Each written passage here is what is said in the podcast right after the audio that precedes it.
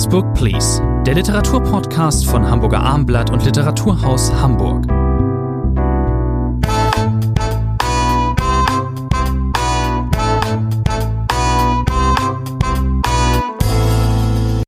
Rainer Moritz ist bei mir im Podcast-Studio des Hamburger Abendblatts. Mein Name ist Thomas André. Eine neue Folge des Literaturpodcasts Next Book Please.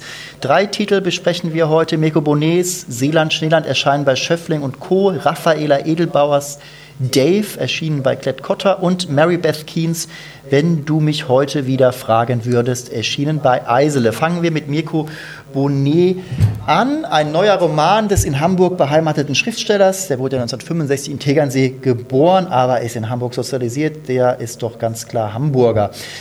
Ähm, ist aber auch vollkommen egal. Ursprünglich ist er ja als Lyriker in Erscheinung getreten, auch, ein, äh, auch als Übersetzer, aber hat am meisten Lob oder am meisten Resonanz, wie das halt so ist, äh, als Romancier bekommen hat. Viele Preis, Preise erhalten, auch Preisnominierungen, stand auf Shortlists und so weiter und so fort.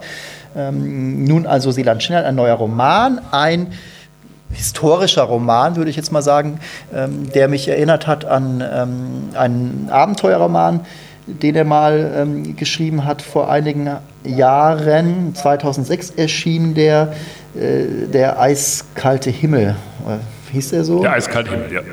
Genau. Ja, es ist, wenn man so will, natürlich eine Fortsetzung ist das falsche Wort, aber äh, er hat damals einen großen Stoff beschrieben, einen Stoff, der immer wieder fasziniert hat, der Sachbuchautoren, Romancier fasziniert hat, äh, die Shackleton-Expedition, die Antarktis-Expedition mit der Endurance, das war damals das Thema. Und wir haben Helden, die wir aus diesem Roman, das ist immerhin jetzt 15 Jahre her, der eiskalte Himmel, äh, manche Helden tauchen wieder auf. Man freut sich, wenn man diesen Roman in Erinnerung hat. Bonnet hat ja über sehr unterschiedliche Themen äh, geschrieben. Ich erinnere mich gut an einen Roman über Albert Camus äh, vor ein paar Jahren, der sehr gut angenommen wurde. Aber jetzt ist er sozusagen zu diesem Urstoff wieder zurückgekehrt.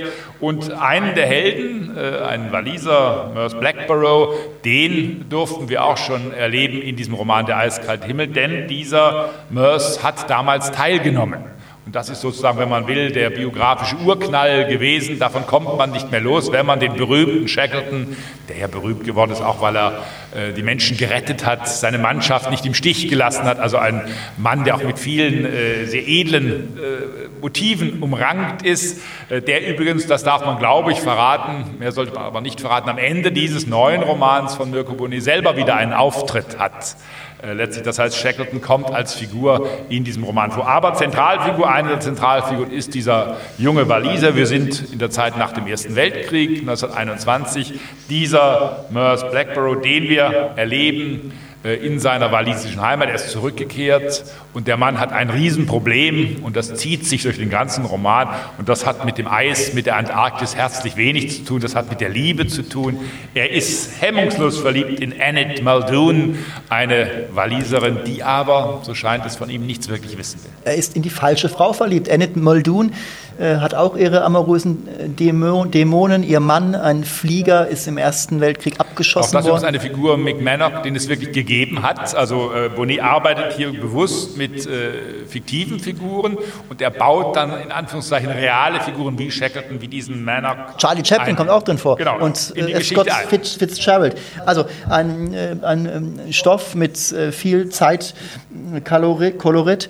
Ähm, wir sind in Wales, Sie haben es eben gesagt, und den Leuten Leuten in Europa, den Menschen geht es nicht gut, nicht nur auf den britischen Inseln, sondern eben auch auf dem Kontinent und ähm, die wollen halt eben teilweise auswandern. Dieses Buch ist auch ein, dieser Stoff ist, behandelt eben auch das Auswanderer-Thema. Ähm, auf der Orion ähm, soll es dann in Richtung Neue Welt gehen und Enid Muldoon möchte eben auch nach Amerika. Äh, übersiedeln. Und, äh, Schrecklicherweise muss man für den liebenden Mörs sagen, denn jetzt nicht nur, dass er sie vergebens liebt, das ist ja wirklich äh, ein Motiv, das sich über die 400 Seiten fast durchgängig hinwegzieht. Er man, man hält ihre Freundin heranzukommen. Die, sie schreibt ihren Freundinnen, dann versucht er diese Briefe auch zu lesen zu bekommen. Man, also hält, es teilweise, man hält es teilweise nicht aus. Er, er, er wohnte bei einer, äh, zur Untermiete bei einer alten Dame und deren äh, Katze ähm, heißt Misery. Das ist dann auch, muss ein bisschen, ein bisschen man, man, möchte diesem Helden gelegentlich zurufen, so wie man es früher gemacht hat in Elternhäusern. Such dir doch ein anderes Mädel. Es Absolut. gibt doch so viele. Und das muss es diese Ende sein, aber wir wissen, das macht dass, natürlich muss es sie sein. Das muss sie sein. Das macht ja auch seine Familie Familie. Sie, die setzen ja alles in Bewegung, damit er endlich nicht mehr dieser, äh, dieser ähm, Jammerlappen ist, der, der eben der falschen Frau hinterherhängt. Sie haben, also, Sie haben dieses Schiff erwähnt, das ist natürlich ganz wichtig, weil das ist der, also wenn man will, auch der Hauptstrang des Buches. Wir sind am Anfang in Newport in Wales, aber dann, Sie haben es gesagt, äh, beschließt Enid zum Entsetzen von Mörs, auch zum Entsetzen der anderen. Sie will ihr Glück in Amerika suchen. Ihr Geliebter, der Jagdflieger Manor, ist sowieso tot. Sie hat, das soll man nicht vergessen, einmal mit äh, Mörs auch geschlafen. Das war so ein mittelerfreuliches Ergebnis, aber das ist für ihn natürlich auch nochmal ein Schlüsselpunkt, dass es da doch mal was war. Dann wendet sie sich von ihm ab. Sie sagt sogar sinngemäß, nein, da wird nichts werden aus uns, lass die Finger äh, von mir. Das wollen Männer, die richtig lieben, natürlich nicht hören. Und dann sind wir, und das ist der große Hauptteil des Buchs, auf diesem Schiff, knapp 2000 Passagiere. Und dieses macht dann einen interessanten Weg es fährt nämlich nicht direkt nach Amerika, sondern, sondern über, über Rotterdam und dann nach Hamburg. Also Hamburg Ham spielt auch eine wichtige Rolle. Auch eine Rolle. Also das ist ein, äh, wir haben jetzt äh, dieses Motiv eben hier ausgewalzt ein bisschen. Das ist ein Liebesroman, aber längst nicht nur. Und ähm, ähm, Enid und, und Mörs sind auch längst nicht die, eigen, äh, die, die einzigen Gestalten, die hier auftreten. Es ist ein Roman auch über, über ähm, Auswanderer. Wir sind eben meistens auf diesem Schiff. Das Schiff ähm, kommt, das, das dürfen wir verraten, das kommt eben nur äh, bis Nordschottland, bis vor die nordschottische Küste und dort muss es vor Ankern gehen. Es gibt einen, äh, ähm, einen Schneesturm, äh, es geht wahnsinnig viel weiß und nass von oben herunter und das Schiff droht ähm, zu kentern. Und dann ist der Thrill in dieser Geschichte ist sozusagen, ähm, was passiert mit den Menschen an Bord. An Bord ist auch eine der eindrucksvollsten äh, Figuren, Diver Roby heißt der, ein ähm, US-amerikanischer Hotel.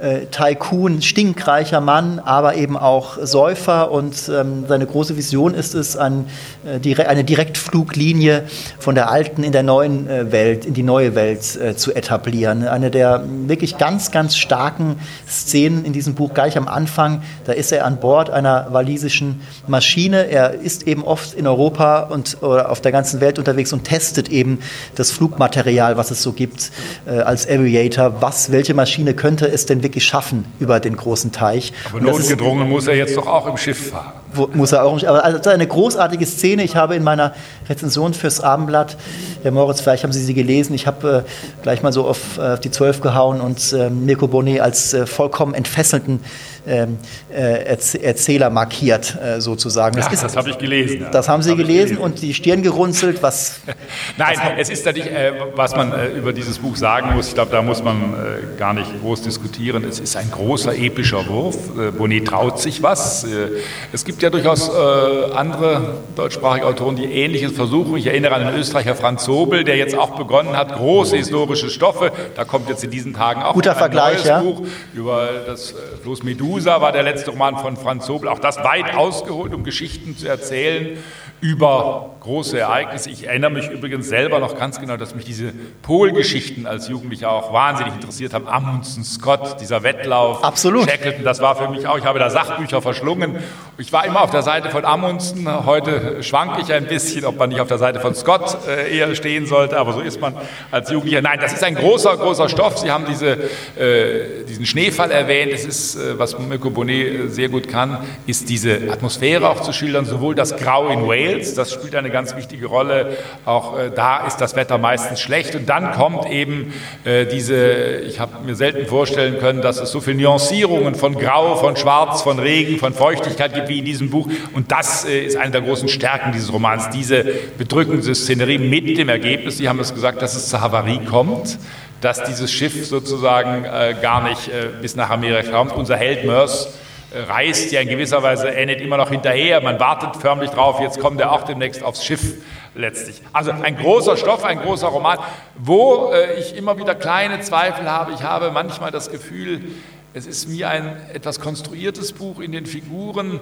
Äh, es ist sprachlich. Ich will einen Satz mal vorlesen. Da heißt es über äh, einen äh, Mann, der dann kurze Zeit Kapitän wird, über Herrn Görtenner. Seine geröteten Augen spiegelten die Fassungslosigkeit, die in seinem Inneren um sich griff. Also mir ist es oft zu viel erläutert, zu viel erklärt und das, was Bonnet eigentlich kann, das Erzählen, das Veranschaulichen durch Erzählen, kommt mir an etlichen Stellen zu kurz. Ich weiß nicht, also mir ist eher aufgefallen, dass er, man merkt natürlich den Lyriker, das heißt den, den, ähm, den Freund des äh, Sprachschönen. Es gibt äh, wirklich einige poetische Passagen. Die Stelle, die Sie gerade genannt haben, die ist mir jetzt gar nicht wirklich aufgefallen. Vielleicht ist es da auch ein es bisschen. hat so viele erklärende Stellen. Sie haben diese poetischen Passagen, würde ich Ihnen sofort zustimmen. Da wird Natur geschildert, da wird äh, Wetterphänomen geschildert. Auch dieser Diver, dieser vom Alkohol besessene Mann, der sich dann mit einer sehr jungen Frau auf dem Schiff einlässt. Dann gibt es auch noch einen schwulen Steward, der im zweiten Teil des Buchs eine wichtige äh, Rolle spielt. Also das ist durchaus ein breites Panorama an Figuren. Es ist alles so breit, äh, dieses breite, ich meine, das ist gar nicht negativ, dieses breite ja, Auswalzen ist ein negativ konnotierter Begriff, mir fällt jetzt gerade kein anderer ein, aber dieses, es ist ja, es hat Kinoformat, das ist Popcorn-Kino und da gehört es eben auch dazu, aber auf hohem ähm, ästhetischen Niveau. Ähm, und ähm, man denkt, ich denke an wirklich ganz althergebrachte Erzähler, natürlich wie Charles Dickens denkt man auch teilweise. Ich meine, Tolstoi wird äh, teilweise wird, wird sehr, äh, also Enid Muldoon liest Tolstoi. Da sind dann schon die, die literarischen Vorbilder äh, genannt. Mir ist da, ich habe das, ich habe das, äh, ich, ich weiß, was, ähm, äh, oder ich glaube zu wissen, was der Autor Mirko Bonet mit diesem Roman vorhat, äh, nämlich ein im Breitbandformat sozusagen ein, ein, quasi einen Kinofilm zu schreiben literarisch und das gelingt ihm finde ich absolut vorzüglich. Es gibt eine gewisse, also ich stelle, er ist historisch akkurat, wird er auch recherchiert haben. Dieses Elend äh, der Menschen an Bord, das wird schon ähm, schön ähm, aus äh, vor, vor allem dem Leser dargelegt. Diese, diese teilweise auch irgendwie märchenhafte Figur des Diver Roby, äh, äh, der ist ja am Ende auch sozusagen, der, der schmeißt dann mit Geld um sich sozusagen. Ja, muss, dieses das ist eine ungeheure Geschichte. Er kauft dieses Schiff per Telegramm, ein herrliches, er schickt per Telegramm an die Eigner, kaufe Schiff sofort, zahle jeden Preis sinngemäß und dann wird es auch umbenannt. Auch das ist eine schöne Szene. Er will, das Schiff hieß ursprünglich mal Seeland, äh, das war aber dann auch ein politisch besetzter. Äh, ein deutsches Schiff war es, eine Reparationsleistung genau. an die Briten. Dann wurde es eben Orion genannt und er selber sorgt, nun nachdem er der Eigner ist, kann ihm ja auch niemand widersprechen, für die Umbenennung, dann heißt es Sealand plötzlich, das wird auch schön auf dem Schiff außen malerisch angebracht. Nein, es gibt viel zu rühmen an diesem Buch, aber wie gesagt, mein kleiner Einwand oder gar nicht so kleiner Einwand der Schwergängigkeit, der, was der Konstruktion äh, der Figuren, der auch bewussten, diese Kinohaftigkeit, die Sie ansprechen, das ist nicht nur ein Vorteil. das muss, ja, das, das, ich, er will das und, das und an die Kinohaftigkeit, die muss ja in irgendeiner Form konstruiert sein. Ich finde, der Roman ist hervorragend komponiert.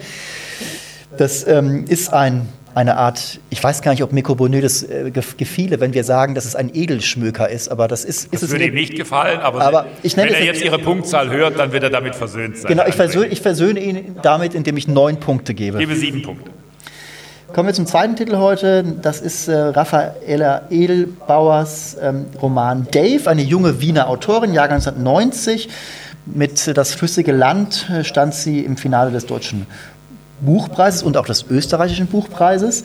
Mm, das, äh, dieser Roman hatte kein ganz konventionelles Sujet und das gilt auch in Teilen für Dave, obwohl ist, eigentlich könnte es doch ein konventioneller Roman sein. Man könnte ihn doch so nennen, denn es geht, äh, das Großthema ist ähm, künstliche Intelligenz. Das ist auch ein Thema, das eben in dieser Zeit, in der wir leben, äh, ähm, sehr virulent ist. Wir hatten äh, in, dieser, in diesem Format auch äh, Ian McEwans letzten Roman besprochen. Der war nun aber ganz anders als, äh, als dieser. Hier ist äh, künstliche Intelligenz eben, das wird hier schon ordentlich, wirklich aus gebreitet vor uns Leserinnen und Lesern. Äh, was ist die Szenerie? Es äh, wird beschrieben, nicht gleich am Anfang, dass es wohl äh, in der, unserer Normalwelt gab es eine Art, ein Unglück, vielleicht ein Erdbeben, was auch immer.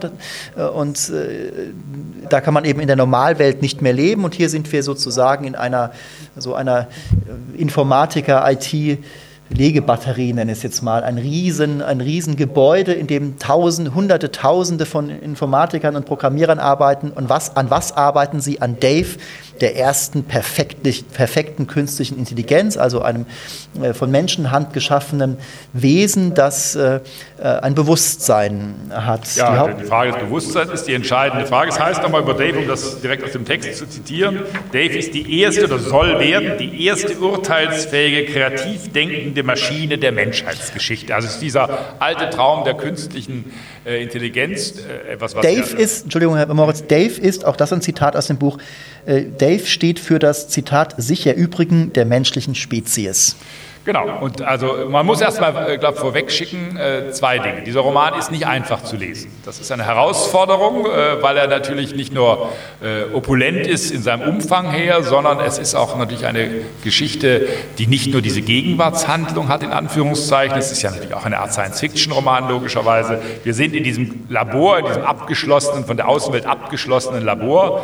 Eine der Hauptfiguren, Sis, der Held des Romans, wird dieses Labor allerdings verlassen irgendwann. Er wird sich aufmachen, er will hinaus, er will sich nicht damit zufrieden geben, äh, nur das zu sehen, was er im Labor äh, sieht. Also das ist der, die eine äh, große Strecke des Buches, untermalt, grundiert von sehr vielen, natürlich sehr klugen philosophischen Betrachtungen. Raffaele Edelbauer hat Philosophie studiert, das heißt, sie kennt sich aus. Das heißt, wir sind hier in der ganzen Philosophiegeschichte, fast in der Menschheitsgeschichte, wenn es um solche Themen geht, im Schachcomputer wird beispielsweise viel gearbeitet. Das ist ein wichtiges Motiv am Anfang, wo so erste äh, Dinge spürbar waren, äh, wo eine Maschine intelligenter ist als der Mensch, äh, der sie bedient. Raffaella Edelbauer ist eine wirklich wahnsinnig äh, kluge Autorin, das muss man schon sagen. Aber manchmal hat eben das, diese, diese vielen Dialoge, die, dort, ähm, die wir dort äh, finden, die wir lesen, die haben schon teilweise über das Expertenhafte hinausgehend äh, teilweise etwas Nerdiges, das kann man vielleicht sagen. Das muss man mögen, es war mir teilweise auch zu viel. Man lernt dabei aber einiges. Ähm Nein, es ist ein wahnsinnig kluges Buch. Ich habe auch viel Sympathie für dieses Buch. Es nervt auch, aber große Romane nerven oft. Man ist auch über Proust oder über James Joyce genervt äh, gelegentlich.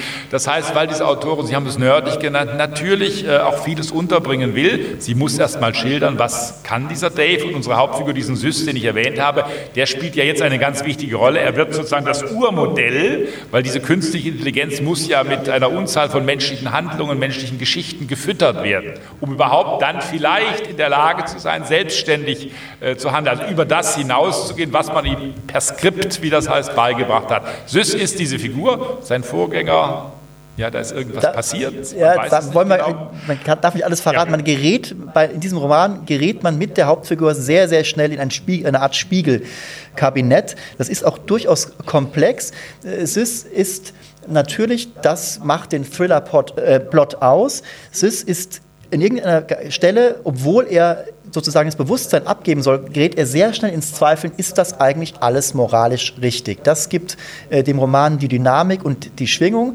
Es weiß ja auch nur er letzten Endes. Die anderen Programmierer, seine Freunde wissen das eben nicht, dass er diese Figur ist und dass er später seinen Ausbruchsversuch, das spielt da alles ähm, mit hinein, dass er eben diesen Weg zu Dave dann so nicht mehr mitgehen möchte. Jetzt es ist ein Kampf, den diese Figur führt, den hat sein Vorgänger Wittek wohl auch geführt, mit der Machtzentrale. Der kommt ja zwangsläufig nahe, ganz nahe, weil er ja jetzt die auserwählte Figur ist. Aber, und Raphael Edelbauer hat das auch in Interviews immer wieder gesagt, es geht äh, darum, dass äh, auch ein Humanismus, es geht um ein humanistisches Thema in diesem Buch, das heißt die Frage, äh, was ist diese künstliche Intelligenz, kann sie von dem, was wir unter menschlichem, persönlichen, humanistischen Bewusstsein verstehen, ganz losgelöst sein oder nicht? Ich glaube, man merkt die Intention der Autorin sehr, sehr deutlich. Sie will das, das ist ganz klar. Sie will uns sozusagen auch Hoffnung geben, dass wir sozusagen nicht ausgeliefert sind. Äh, ich musste manchmal lachen. Äh, das Buch wird natürlich viel Aufmerksamkeit äh, auch in den nächsten Monaten erzielen. Wir sprechen ja auch über dieses Buch. Es ist natürlich ein klassisches Buch, das auch bei bestimmten Kritikern sozusagen wunderbar angenommen wird. Ich habe ein herrliches Zitat gefunden über Frau Edelbauers Buch, ist die zeitgemäße Page-Turner-Variante eines Ludwig Wittgenstein-Traktats hochgeputscht wie ein ein Christopher Oh Nolan. Film, dramatisch wie eines von Goldmanns Weltraumtaschenbücher, ein gelungenes Philosophie-Experiment in 16 auf 19 Format. Wer Darauf muss man erst mal kommen. Wer hat's denn der gesagt? Kollege Jan Drees aus dem, aus dem Deutschlandfunk, der das geschrieben hat. Nein, das lädt natürlich dazu ein, diese Intelligenz der Autoren, diese Kühnheit, auch dessen, was sie schildert, aber Page, Page Turner trifft es teilweise. Ja. Wie gesagt, man kann enerviert sein vom vielen, äh, von den vielen Experten-Dialogen, die so triefen äh, vor Wissen. Aber ich möchte das gar nicht. Sie müssen mir noch helfen, Herr André. Sie müssen mir noch ein, es gibt auch eine Liebesgeschichte, von der haben wir noch gar nicht gesprochen. Hat, war die nötig? Unser äh, Held verliebt sich in eine junge Ärztin. Also wenn, jemand, wenn, der. Held, wenn der Held ein Love Interest hat, dann ist es ist ja immer ein, äh, ein, ein guter äh, Zug. Da kann man eben auch noch Leserinnen und Lesern mit abgreifen, die vielleicht sonst nichts damit anfangen. Äh, eigentlich nicht. Es ist, ähm, ich möchte auch noch ein paar, also man merkt auch, dass Raffaela Edelbauer, ich finde hier, ähm, dass die eben in den letzten Jahren vielleicht auch TV-Serien geguckt hat. Ich meine, äh, dass man hier vielleicht so Serien wie Dark oder vor Dingen Westworld wiederfindet. Ähm, man könnte auch, man kann auch Anleihen bei The Circle von Dave Eggers in irgendeiner Form sehen. Also die ist schon auf der Höhe des, äh, des Diskurses sozusagen, was die erzählende Literatur und ähm, auch das, äh, das Kino, das äh, narrative Erzählen im narratives Erzählen. Das Ja, der, Roman ist, wenn Sie so wollen, er ist klassisch äh, ein Zentralkonflikt äh, der Erzählliteratur überhaupt. Äh, Wenn ich thematisch so hoch hinaus will, wenn ich so viel erzählen will, auch philosophisch äh, so viel erzählen äh, will, äh, naturwissenschaftlich äh, so viel einbauen will, technikgeschichtlich viel einbauen will, äh, wie verkraftet das eine Romanhandlung, wie verkraftet das ein Romanstoff? Das ist hier der, das, der Grenzgängerfall, wenn Sie so wollen, dieses Buches natürlich. Aber es ist ja ein Thriller-Plot. Ich habe es vorhin erwähnt. Also hier wird äh, es steuert alles auf ein Finale, auf ein auf einen Showdown zu. Und das ist schon ähm, das ist schon mit aller Vehemenz betreibt äh, Raffaella Edelbauer äh, dieses dieses Hinwandern zu diesem zu diesem Ziel und Sie, er gelingt es schon, einen bei der Stange zu halten. Natürlich wollen wir wissen, wird dieser Dave sozusagen auf die Welt kommen und wie wird es Sis damit ergehen. Sie haben vollkommen recht, ähm, wenn Sie äh, ähm, sagen, dass dieser Roman relativ viel Resonanz ähm, erhalten wird. Ähm, wie viele Punkte geben Sie denn, Herr Moritz? Ja, ich tue mich nicht ganz leicht damit. Ich bleibe dann doch, weil auch noch einige Einwände da sind, bei einer guten Sieben. Ich bin auch bei einer guten Sieben. Ich ähm, ziehe, ziehe gleich. Ähm, von dieser Parabel auf die Hybris des Menschen zu einem etwas einfacheren Stoff, einem viel konventionelleren Erzählstoff äh, zu Wenn du mich heute wieder fragen würdest, dem Roman von Mary Beth Keane, übersetzt von Liebke Kuhn, Bestseller in den USA. Wundert mich nicht, ist ähm, im vergangenen Herbst schon auf Deutsch erschienen und ist ähm, eher ein Geheimtipp äh, geblieben. Äh, lassen Sie uns, lieber Herr Moritz, vielleicht erstmal über mh, das äh, überwölbende Thema Klappentexte sprechen. Ich weiß ja, dass auch gerade Sie als ehemaliger Verleger, ich weiß es schon lange her, aber äh, Sie haben ja auch mal als Verleger gearbeitet. Sie schauen doch immer auf die mehr als vielleicht ich oder andere auf ähm, Buchgestaltung, äh, eben auch auf Das sind, Klappentexte. Äh, der auf französische Literaturwissenschaftler Gérard Genet hat das den Paratext Den genannt, Paratext. also Danksagungen, Widmungen, Zum Beispiel Klappentexte, alles hochinteressante Formen, die mit dem Roman scheinbar gar nichts zu tun haben, aber dann doch vielleicht mit ihm zu tun haben. Genau, das ist, kann man auch alles sehr ähm, ähm, ähm, paratextuell behandeln oder äh, ähm, auch ein bisschen komplexer. Ich meine, es sind jetzt mal eher einfacher. Also ich finde, also ich lese teilweise Klappentexte auch nicht, kann man, dass man völlig unbeleckt ist. Äh, manchmal lese ich sie doch. Hier habe ich ihn gelesen und ich war, ich bin sehr zufrieden mit diesem Klappentext, denn er spart eigentlich ziemlich viel aus. Und wir, lieber Herr Moritz, werden vielleicht hier auch einiges aussparen. Lassen Sie uns nicht über das zentrale Ereignis in diesem Buch sprechen, über den Kipppunkt. Aber der Sie- kommt doch schon nach 100 Seiten. der kommt schon, aber man kann auch, man, man kann aber, aber ich fand, ich fand das, ich fand das toll, dass ich darauf nicht vorbereitet war. Man sieht ein Unheil kommen, man, äh, aber das ist schon gut, dass das nicht im Klappentext ähm, ähm, ähm, schon vorerklärt wird sozusagen. Ja, das ist ein, wenn man so will, äh, ich habe mich damit in den letzten Jahren viel beschäftigt, wenn man so sagen darf, ein klassischer amerikanischer Gegenwartsroman. In vielem Absolut. ein ungemein typisches Buch, äh, von denen, die so typisch sind, gibt es sehr viele, sind auch sehr viele ins Deutsche übersetzt worden in den letzten Jahren. Äh, diese Lektüre macht einen oft etwas müde, weil man so wiederkehrende Muster sieht, Stereotypen, die in keinem Roman fehlen dürfen. Davon hat auch dieses Buch von Mary Beth Keane etwas, das ist ganz klar. Aber, um gleich mal etwas äh, mit einer Werte zu beginnen, es ist in meinen Augen dieser Autorin doch gelungen, eine ungewöhnliche, besondere Geschichte zu erzählen. Wir haben wie oft einen großen Erzählrahmen, wir haben einen Erzählzeitraum, der erstreckt sich ungefähr 1973 bis 2017, also eine große Strecke begleiten wir die Figuren. Wir sind, um die Szenerie einfach nur zu erwähnen, wir sind äh, am Anfang vor den Toren äh, New Yorks, äh, klassische Vorstadtsiedlungen, da kann man sich ein Häuschen leisten, äh, näher dran an New York oder in Manhattan selber sowieso nicht. Die, die amerikanische Vorstadt, was für ein klassisches ja. Sujet. Richard Yates, äh, einer meiner Favoriten, hat das immer meisterhaft schon in den 50er, 60er Jahren äh, geschildert. Zwei Polizistenhaushalte, wenn man so will, Francis und Brian, irische Wurzeln. Das Irische spielt äh, eine wichtige äh, Rolle. Wenn ich mich recht entsinne, nennt Mary Beth Keane auch William Trevor, äh, einen ihrer Helden, den großen irischen Erzähler. Die sind nicht wirklich befreundet, aber sie kommen durch Zufall in dieses Städtchen Gillen vor den Toren New Yorks. Äh, äh, zwei kleine Familien. Die eine hat schon äh, ein Kind, Brian, und seine Frau Anne da gibt es eine Fehlgeburt, aber auch da kündigt sich jetzt Nachwuchs an. Also man denkt von Anfang an, wie schön, zwei kleine junge Familien, zwei, die auch den gleichen Beruf haben, kommen da zusammen. Das wird eine herrliche Nachbarschaft äh, geben. So setzt der Roman ein, also ganz klassisch, wenn man so will. Und dann passiert eben, ich glaube, es ist wirklich ungefähr nach 100 äh, Seiten, äh, man merkt sehr früh diese N, eine merkwürdige, psychisch angeschlagene Brians Frau. Frau. Genau, äh, da weiß man nicht genau, äh, sie hält sich auch fern, sie will gar keinen Kontakt zu Francis, Frau Lena. Das ist die problemlose Familie. Anne und Brian, das ist die, wie man sehr schnell merkt, die komplizierte äh, Familie. Äh, und dann kommt, Herr André, es fällt mir jetzt wahnsinnig schwer, nicht zu sagen, was dann passiert nach 100 Seiten. Es passiert ein großes Unglück. Äh, Anne kommt in die Psychiatrie, ins Gefängnis. Äh, Francis, so viel dürfen wir verraten, der Mann des anderen Haushaltes ist schwer verletzt, kann seinem Beruf äh, nicht mehr nachgehen. Und dann gibt es aber zwei Kinder aus diesen Familien, die natürlich jetzt völlig durch diesen dramatischen Zwischenfall äh, auseinanderdriften. Kein Kontakt. Wie soll man Kontakt haben, wo so etwas Schwerwiegendes, das wir jetzt nicht benennen dürfen, vorgefallen ist? Aber es gibt zwei Kinder und diese beiden Kinder äh, Peter und Kate verlieben sich ineinander. Das ist die, Haupt, die große Hauptstrecke des äh, zweiten, des dritten Teils äh, des Romans. Was wird aus dieser Liebe, die eigentlich nicht sein darf, die eigentlich auch von den Eltern nicht geduldet wird? Der Roman ist multiperspektivisch erzählt, ist aber in den allermeisten Fällen doch bei diesen beiden Figuren. Peter und ähm, Kate sind, also auch von Kindesbeinen an quasi, versprechen sie sich einander. Die, ähm, äh, Kate hat zwei ältere Schwestern, die spielen ähm, keine sonderlich große Rolle, aber man ist als Leser eben bei diesen beiden Figuren und man weiß, das äh, wird ja schon relativ früh angekündigt, dass, ähm, dass die beiden eben auch später eine Liebesgeschichte haben werden.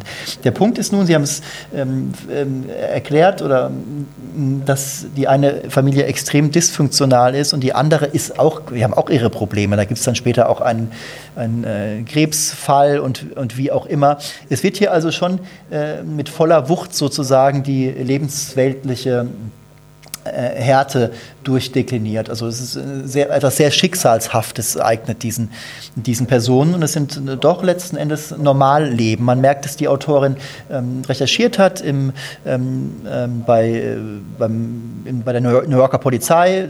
Es wird später um Disziplinarverfahren gehen und so weiter und so fort. Auch Peter wird auch Polizist äh, werden. Es wird also so, es gibt so ein bisschen die Binnenwelt des, äh, der Polizei wird auch ähm, äh, ähm hier vorexerziert. Andererseits ist es wollen wir auch ganz klar sagen, es ist, man sagt es ja so leicht, wenn man jetzt so sieht, es spielt über, es streckt sich über viereinhalb Jahrzehnte, da könnte man auch leicht sagen, es ist ein Porträt des Amerikas von 73 bis 2017. Das ist es eigentlich dezidiert nicht, denn hier geht wir sind, ganz nah an den Figuren. Das ist eine gewisse, gewisse Zeitlosigkeit auch. Es sind vielleicht zwei Themenblöcke, die, äh, wenn man was herausfiltern möchte, die im Mittelpunkt stehen. Zum einen ist es diese, ich habe es gesagt vorhin schon, diese Liebe zwischen Kate und Peter, die nicht sein darf. Der von Ihnen erwähnte Klappentext lässt auch die Namen Romeo und Julia, wenn ich mich recht entsinne, ja, ja, äh, fallen. Ja, Natürlich ist es eine Liebesgeschichte gegen alle Widerstände. Die beiden werden heiraten. Aber, das ist der eine große Strang, darf das sein, kann das sein, wie kommt man damit zurecht? Reicht es, sich zu lieben? In diesen Konstellationen oder braucht es mehr, um diese vielen Hindernisse, diese auch psychischen Hindernisse zu überwinden? Und natürlich eng damit verwoben ist das Thema Vergebung und Verzeihung. Anne, die Mutter, die dieses Unglück, über das wir nicht sprechen dürfen, ausgelöst hat, die kommt irgendwann aus der Psychiatrie, die findet einen Arzt, der zu ihr hilft und dann sucht sie natürlich den Kontakt zu ihrem Sohn, zu den Enkelkindern. Und äh, wie weit äh, kann da Verzeihung, Vergebung walten, wenn so etwas Schreckliches vorgefallen ist? Das sind die großen, wenn man so will, Menschheitsfragen, die Mary Beth Keane hier auch stellt und in diese Romanhandlung, wie ich finde, sehr geschickt packt. Also der Roman, ähm, wenn man es negativ sagen wollte, der drückt natürlich auch ein bisschen auf die Tränendrüse, denn er ist, er ist berührend, wenn wir ähm, nachvollziehen, wie einsam ähm, Peter, äh, dieser junge Mann, sein Leben lang dann sozusagen ist. Er war es auch schon, bevor seine Mutter weggeschlossen wurde, weil diese Mutter eben wirklich eine ähm, extrem äh, seltsame Art hat, ihre Liebe zu zeigen. Ein ganz einsamer äh, Mensch, der später selbst von seinen Dämonen gejagt wird. Was macht Mary Beth Keane vielleicht besser als andere Autorinnen und Autoren? Es ist, Sie haben es erwähnt, ein wirklich sehr, sehr solide und sehr, sehr äh, handwerklich sehr, sehr geschickt ähm, erzähltes Werk. Das können die Amerikaner ja einfach. Ähm, dieser Roman hat, soll auch verfilmt werden, soll eine TV-Serie, das wundert einen äh, äh, ähm, gemacht werden, äh, wundert einen überhaupt gar nicht. Ich finde, äh, sie macht es auch, das ist natürlich auch, das ist auch Handwerkszeug natürlich, sie erzählt zum Beispiel dann doch nicht immer alles äh, sofort. Manche Sachen muss man sich auch zusammensetzen. Zum Beispiel, dass der Vater von Peter Preen, dass der ähm, Alkoholiker ist, das wird schon relativ schnell angedeutet. Aber wie er wirklich gelebt hat und, und, und auch bei Anne wird es später nachgereicht, warum der Alkohol sie. kehrt dann ja zurück. Ja, genau. Bei, bei, Anne, bei Anne wird nachgereicht, warum sie die ist, die sie ist. Das, da gibt es eben eine schreckliche Geschichte, die er noch in Irland widerfuhr, bevor sie nach Amerika übersiedelte. Ähm, wir hatten in diesem Format, ähm, ja Moritz, hatte ich Sie, glaube ich, schon mal darauf angesprochen, fällt mir jetzt gerade ein. Äh, ich kenne ja Ihre Vorliebe für Richard Yates, die teile ich übrigens auch. Ähm, es gibt ja wirklich vielleicht mal ganz, ganz grob gesprochen zwei sehr amerikanische Arten und Weisen, wie man erzählt. Das eine ist das ultra verknappte, wie bei Richard Yates. Das ist es hier eben nicht. Hier wird alles sehr ausbuchstabiert, aber es ist nicht zu unserem Schaden. Und es ist vor allem, Sie haben gesagt, es sei durchaus ein berührendes, ein anrührendes Buch. Aber ich muss sagen, der, die Autorin entgeht dem kitschigen Fahrwasser. Da ist Absolut. die Gefahr wirklich da bei solchen Stoffen und Themen. Äh, die sie behandelt, äh, meistens sehr, sehr gut. Da gerät sie selten hinein, da hält sie die Balance, weil dieser Roman eben äh, sich trotz dieser vielen Themen und Stoffe eine Offenheit behält, der man sehr, sehr gerne folgt. Deswegen bin ich, lieber André, hier mit acht Punkten dabei. Ich ähm, folge Ihnen da. Ich gebe auch acht Punkte für Mary Beth Keens ähm, Roman. Und das war der letzte, den wir in dieser Folge besprochen haben. Liebe Zuhörerinnen und Zuhörer, liebe Leserinnen und Leser, Rainer Moritz und ich, wir bedanken uns wie jedes Mal für Ihre Aufmerksamkeit, wünschen gutes Lesen und sind sehr froh, wenn Sie auch das nächste Mal wieder dabei sind.